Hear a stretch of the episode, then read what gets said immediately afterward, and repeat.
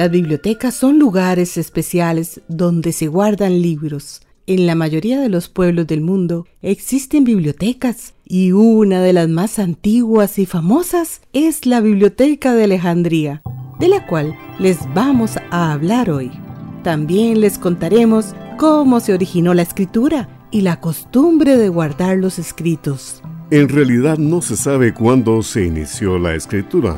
Probablemente fue cuando los hombres primitivos se dieron cuenta de que podían contar por medio de dibujos y figuras las cosas que ocurrían en su vida diaria. Los seres primitivos usaron dibujos para relatar parte de su historia, como la cacería del bisonte y del jabalí, que eran el principal alimento. Se cree que estos dibujos fueron hechos hace unos 20.000 años. Hoy en día se han descubierto algunos que se conservan en perfecto estado. Entre los lugares más famosos en los cuales los científicos han hallado esas figuras están las cuevas de Altamira, situadas en España. Las paredes y el suelo de las cuevas están decoradas con estos animales y además se ve la pintura de un venado y hasta varias manos. Los colores que estas personas primitivas usaban más a menudo en sus pinturas eran el negro, el rojo, el amarillo, el café y algunos tonos violetas. Para fabricar los colores empleaban sustancias naturales que sacaban de la tierra, como ocres de diferentes colores. Los huesos quemados y el carbón vegetal les servían para hacer el color negro. Luego fabricaban la pintura moliendo el ocre y los huesos y los mezclaban con la grasa de animales para que no se lavara fácilmente. Probablemente la aplicaban con un puñado de pelo de algún animal, o con ramitas o con un palo mordisqueado en la punta. Además usaban sus dedos para dibujar las líneas principales. Los relatos se iban pasando de boca en boca de los ancianos a los jóvenes, sin que se hubiera escrito nada. Pasaron muchos años en los cuales esta forma de comunicarse fue teniendo muchos cambios, pero se cree que el pueblo de los sumerios, que habitó Mesopotamia en el continente de Asia, finalmente llegó a inventar la escritura llamada cuneiforme, que es la más antigua que se conoce. La palabra cuneiforme viene del latín que significa forma de cuña. La cultura de los sumerios se descubrió cuando los científicos hicieron excavaciones en la ciudad de Ur. Por estos hechos se considera esta cultura como la más antigua en la historia de la humanidad. La idea es eternamente nueva. Cae la noche nos seguimos juntando a bailar en la... Y antes de seguir contándoles las experiencias humanas de las primeras escrituras, vamos a compartir con ustedes la canción del compositor y cantante uruguayo Jorge Drexler, Bailar en la Cueva. Que lo disfruten. Ir en el ritmo como una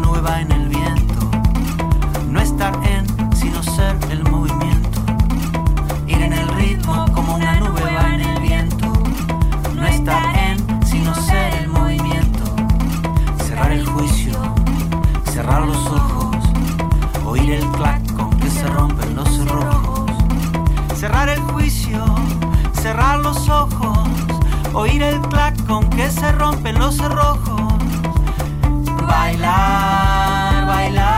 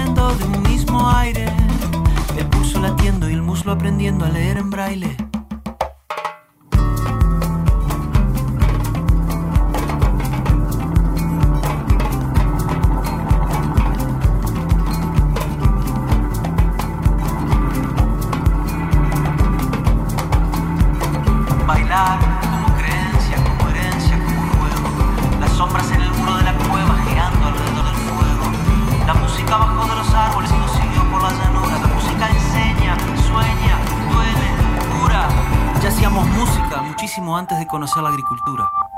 La idea es eternamente nueva. Cae la noche y nos seguimos juntando a bailar en la cueva. Bailar en la cueva. Bailar en la cueva. Bailar en la cueva.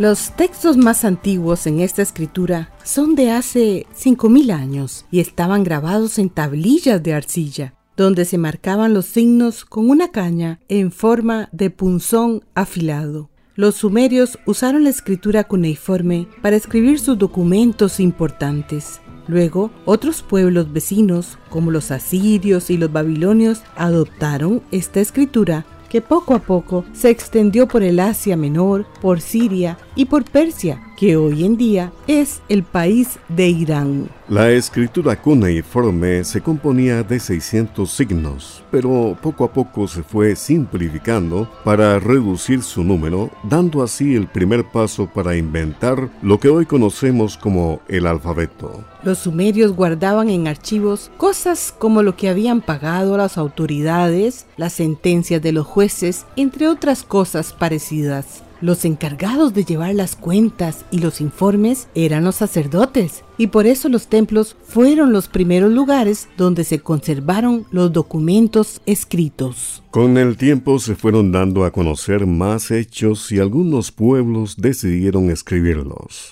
Lo hicieron en verso para que fueran más fáciles de recordar. Estos textos se recitaban en las plazas públicas y la gente que los escuchaba los acompañaba con cantos y bailes.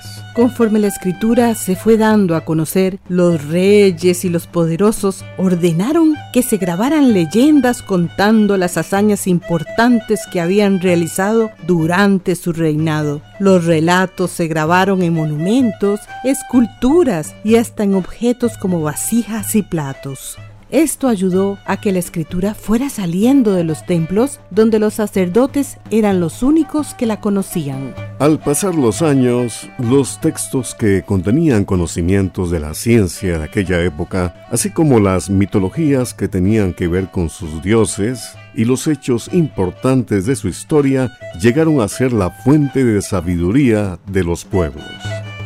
A los que sabían leer y comprendían los escritos se les consideraba hombres sabios, y por esto llegaron a ser los consejeros de los reyes y de personajes importantes. Durante un tiempo más se siguió usando la escritura cuneiforme inventada por los sumerios. Los textos grabados en las tablillas de barro se han conservado en tan buenas condiciones que se han hallado archivos de unos 3.000 años antes del nacimiento de Jesucristo. En aquella época ya se construían estantes en los que se colocaban las tablillas bien clasificadas para encontrar fácilmente la información, como se hizo luego en las grandes bibliotecas como la de Alejandría. Con el paso del tiempo fueron cambiando la escritura y los materiales en que se escribía. Esto dio lugar al uso del papiro y el pergamino. El papiro es una planta nativa de Egipto y servía para hacer el papel en el cual se copiaban los escritos que se guardaban en las bibliotecas. El libro se componía de unas 20 hojas pegadas que formaban una tira larga que se podía enrollar y desenrollar fácilmente. A esta forma de libro se le llamó rollo. La piel para fabricar pergaminos se había usado anteriormente para copiar manuscritos. Se cree que su nombre proviene del nombre de la ciudad de Pérgamo, pues la materia prima que se usaba eran los cuernos de res y en esa región abundaba el ganado.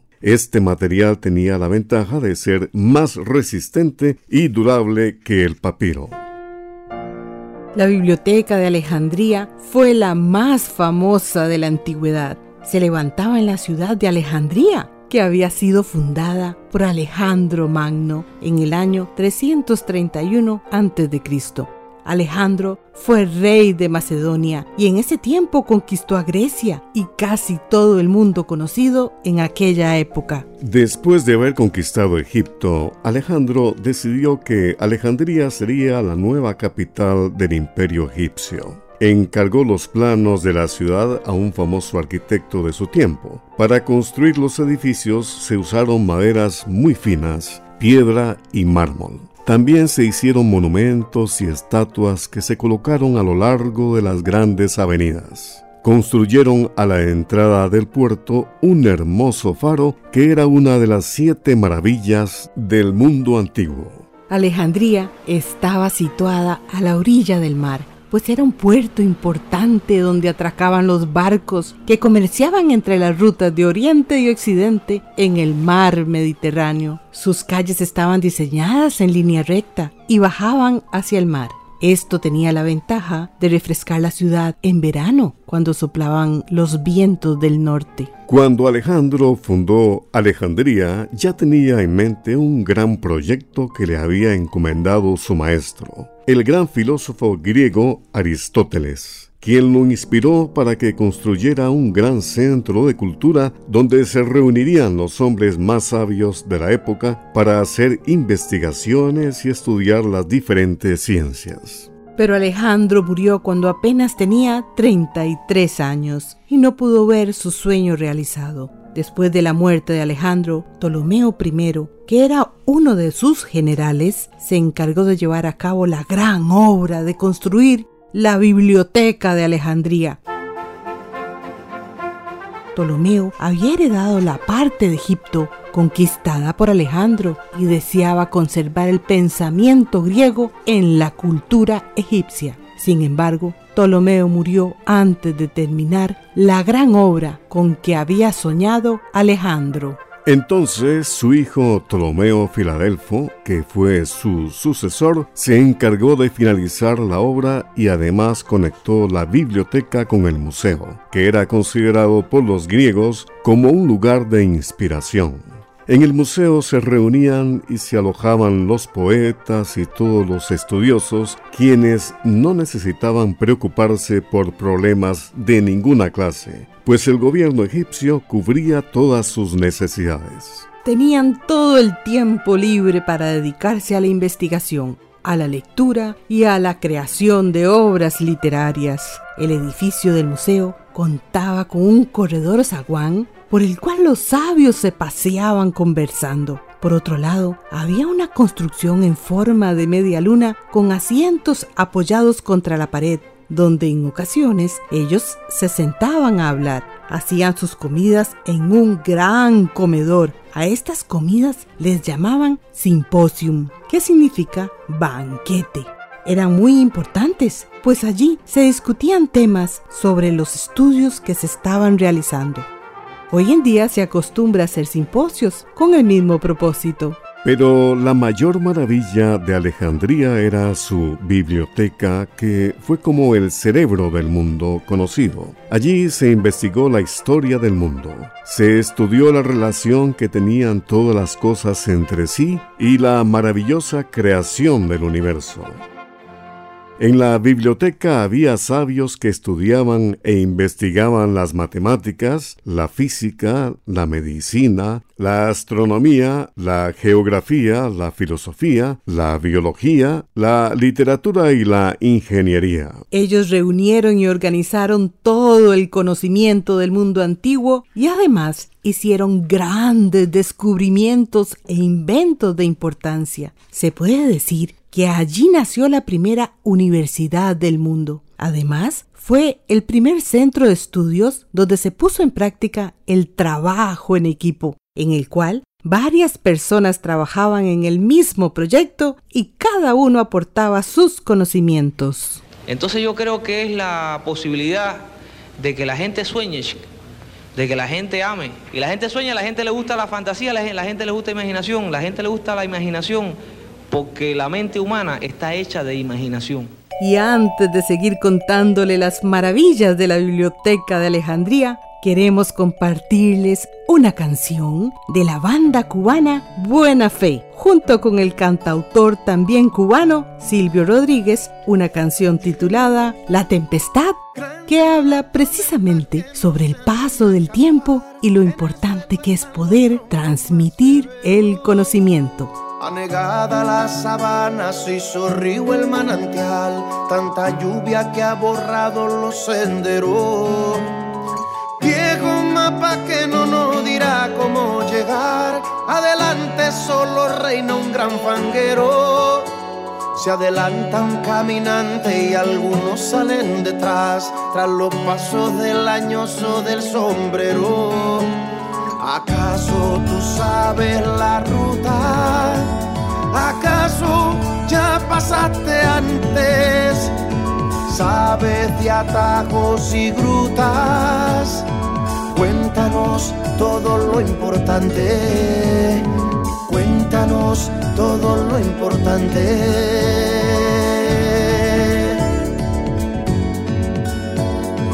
Cuéntanos todo lo que sabes.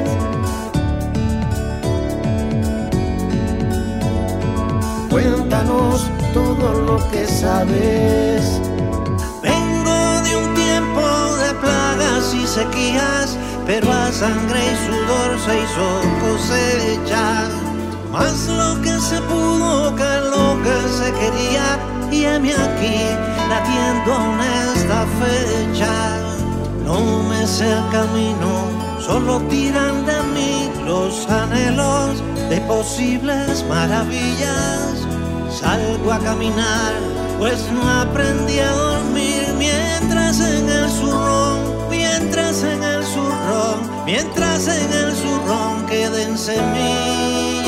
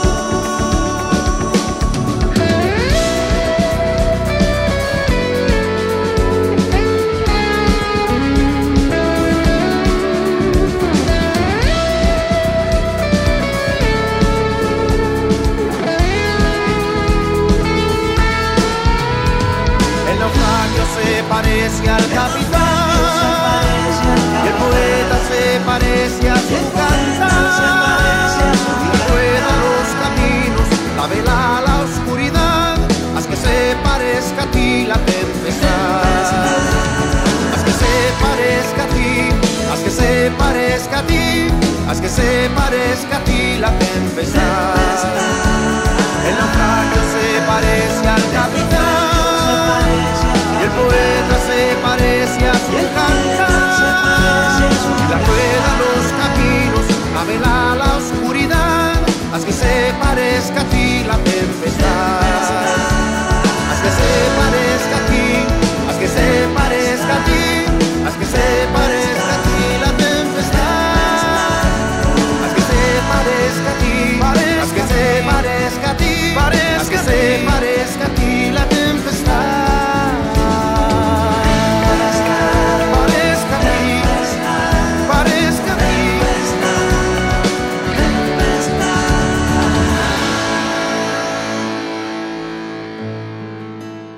Entre los grandes trabajos que realizaron los estudiosos estaban, por ejemplo, el haber hecho un mapa ordenado de las constelaciones y calcular el brillo de las estrellas. Se definieron los principios de geometría que aún hoy en día se siguen usando. Se hizo un estudio del lenguaje se hicieron las primeras investigaciones que dieron origen, miles de años después, a la caja de engranajes y a los aparatos de vapor. Se escribió también un libro sobre los autómatas o aparatos mecánicos, con lo que nos damos cuenta de que hace alrededor de 2500 años las personas ya conocían las bases de los inventos que se hicieron muchos siglos después. Por otro lado, un matemático famoso descubrió la forma de las órbitas que siguen los planetas en el firmamento, y otro astrónomo descubrió que la Tierra era un planeta y daba vueltas alrededor del Sol. Se descubrió también el sistema nervioso y la forma como circulaba la sangre en el cuerpo. Declararon que la inteligencia se desarrolla en el cerebro y no en el corazón, como se creía en ese entonces. También en esa época se midió la circunferencia de la Tierra y se calculó el tamaño de la Luna y el Sol. Se descubrió además que los mares están conectados entre sí, que el año tiene 365 días y un cuarto de día más, y se sugirió que se agregara un día cada cuatro años, o sea, el año bisiesto.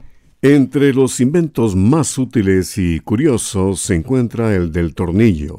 Sin embargo, su inventor, el genio mecánico Arquímedes, lo consideraba algo pequeño e insignificante. Los estudiosos también se encargaban de coleccionar escritos y textos de otros pueblos para la biblioteca. Estudiaban todas las culturas y lenguajes del mundo de esa época y enviaban mensajeros a los países lejanos para comprar bibliotecas enteras. Por supuesto, los libros eran muy caros, pues había que copiarlos a mano y además traducirlos. En muchos casos, los libros se conseguían aprovechando la llegada de los barcos que atracaban en el puerto de Alejandría. Se les obligaba a entregar cualquier manuscrito que llevaran y se les daba copias muy bonitas, pero los manuscritos originales los guardaban en la biblioteca como un gran tesoro. El número de libros que se consiguió de esta manera varía mucho, según los informes que llegan de diferentes épocas. Por ejemplo, Demetrio Falero, que llegó a Alejandría después de los Ptolomeos, afirmaba que así se habían conseguido unos 200.000 libros. Con el tiempo, el número de manuscritos de la biblioteca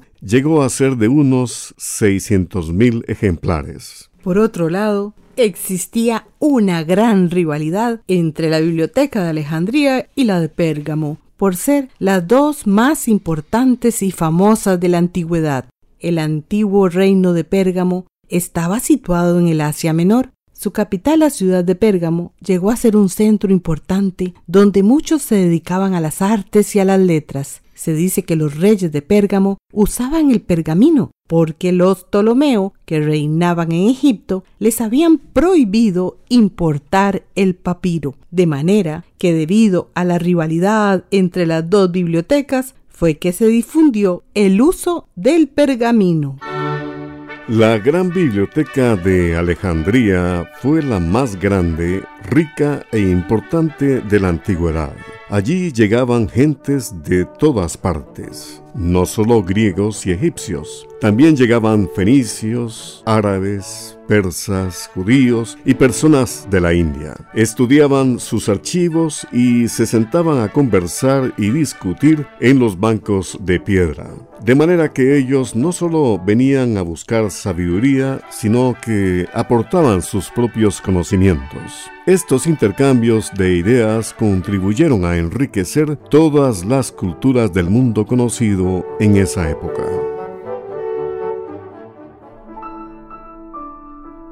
Pero la maravillosa biblioteca de Alejandría tuvo un final trágico, pues fue destruida por varios incendios y saqueos que tuvieron lugar en diferentes épocas. Según cuenta uno de los historiadores de ese tiempo, un general romano que hacía la guerra en Egipto mandó a incendiar su flota para liberarla de sus enemigos y entonces comenzó a incendiarse el muelle. Esto ocurrió en el año 47 antes del nacimiento de Jesucristo, cuando ya la biblioteca tenía más o menos dos siglos de existir. Se dice que el incendio se extendió rápidamente a los muelles y de ahí a la ciudad de Alejandría y a los depósitos de libros de la biblioteca. Este sería el primero de los incendios que sufrió la biblioteca y el que más daño causó. Aparentemente, el viento contribuyó a avivar el fuego, pues las llamas volaban sobre los techos de las edificaciones, destruyendo todo a su paso. Se dice que el fuego terminó con unos 400.000 rollos que habían sido acumulados por los Ptolomeo en más de dos siglos.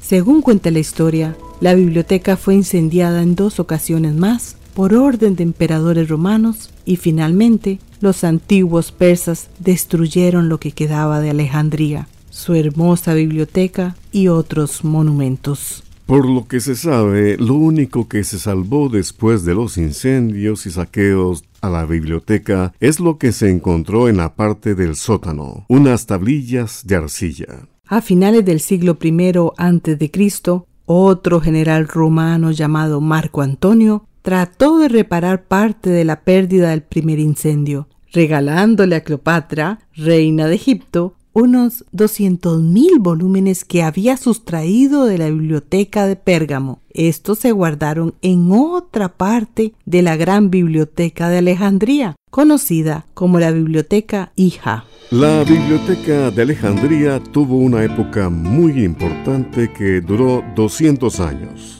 Durante ese tiempo se reunieron allí alrededor de 100 personas sabias de varios países vecinos y más allá de las fronteras de Egipto. Se puede considerar que casi todos los conocimientos de la humanidad se encontraban en la Biblioteca de Alejandría. Así se hizo realidad el sueño de Alejandro Magno y su maestro Aristóteles. Hoy concluyó el gran proyecto de reconstruir la famosa biblioteca destruida. Muchos países contribuyeron a realizar esta gran obra. Ellos quieren que la nueva biblioteca sea no solo el lugar donde estén depositados todos los conocimientos de la actualidad, sino también un centro que esté al servicio de la humanidad entera. La biblioteca es un centro moderno, organizado con todos los avances de la tecnología. Además, funciona como cualquier biblioteca pública, con grandes salas que cuentan con los más modernos servicios de comunicación, entre ellos los de Internet. De esta manera, todos nos podemos conectar a esta nueva biblioteca de Alejandría desde cualquier lugar del mundo.